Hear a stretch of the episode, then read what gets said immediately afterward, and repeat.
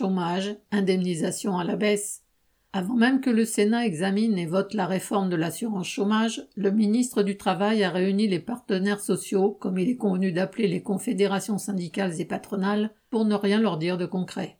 Le 11 octobre, la majorité de l'Assemblée nationale a adopté en première lecture le projet de loi, entre guillemets, portant mesures d'urgence relatives au fonctionnement du marché du travail en vue du plein emploi.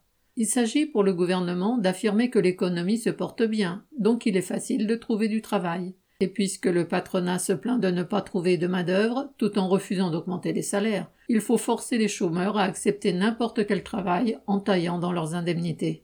La presse économique est pleine d'articles sur la récession, se demandant si l'économie est déjà en crise, ou bien quand elle le sera, et s'interrogeant pour savoir si la crise sera simplement sévère ou bien très grave.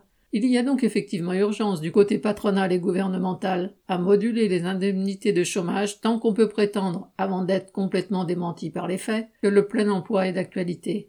Certain que le Sénat votera cette attaque du monde du travail lorsqu'il examinera le texte à partir du 25 octobre, le gouvernement a déjà organisé le 17 octobre la première réunion de concertation syndicat-patronat.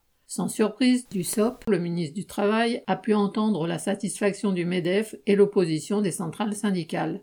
Par contre, Dussault n'a rien précisé du tout quant aux nouvelles modalités pratiques d'indemnisation du chômage. La comédie va se poursuivre jusqu'au 25 novembre, où une dernière réunion plénière est censée clore la concertation prévue par la loi. Ensuite, le gouvernement décidera seul par décret. Dussop a laissé entendre qu'il ne souhaitait pas réduire les indemnités de chômage. Le montant journalier ne baissera peut-être pas, mais la porte est ouverte à d'autres offensives envers les travailleurs privés d'emploi. Il faudra une durée de cotisation plus longue et sur une période plus courte avant de pouvoir prétendre à une indemnisation. Cela réduira encore le nombre de chômeurs indemnisés, alors que moins de la moitié le sont actuellement.